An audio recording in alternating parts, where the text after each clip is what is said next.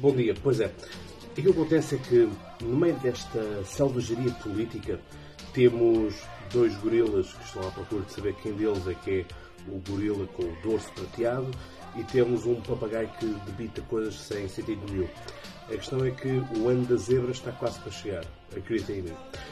O ponto aqui importante é percebermos que, efetivamente, há muitos deputados que não sabem para que serve o Parlamento, ou como é que devem colocar a sua voz ao serviço da nação, como é que devem fazer as coisas como deve ser.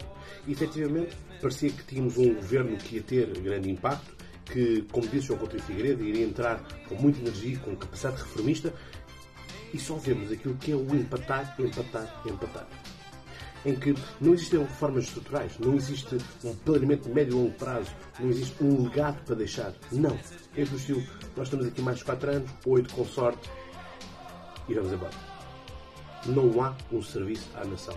Não há alguém que queira realmente pôr mão em Portugal e realmente definir uma nova rota. Estamos aí contra o precipício e vamos bater. É triste que assim o seja, quando pessoas estão mais preocupadas com os seus próprios egos e naquilo que é o soundbite. Que nós vivemos num país de soundbites. Isto é que de soundbite a soundbite vamos até à derrocada final. Mas enviamos através do Estado.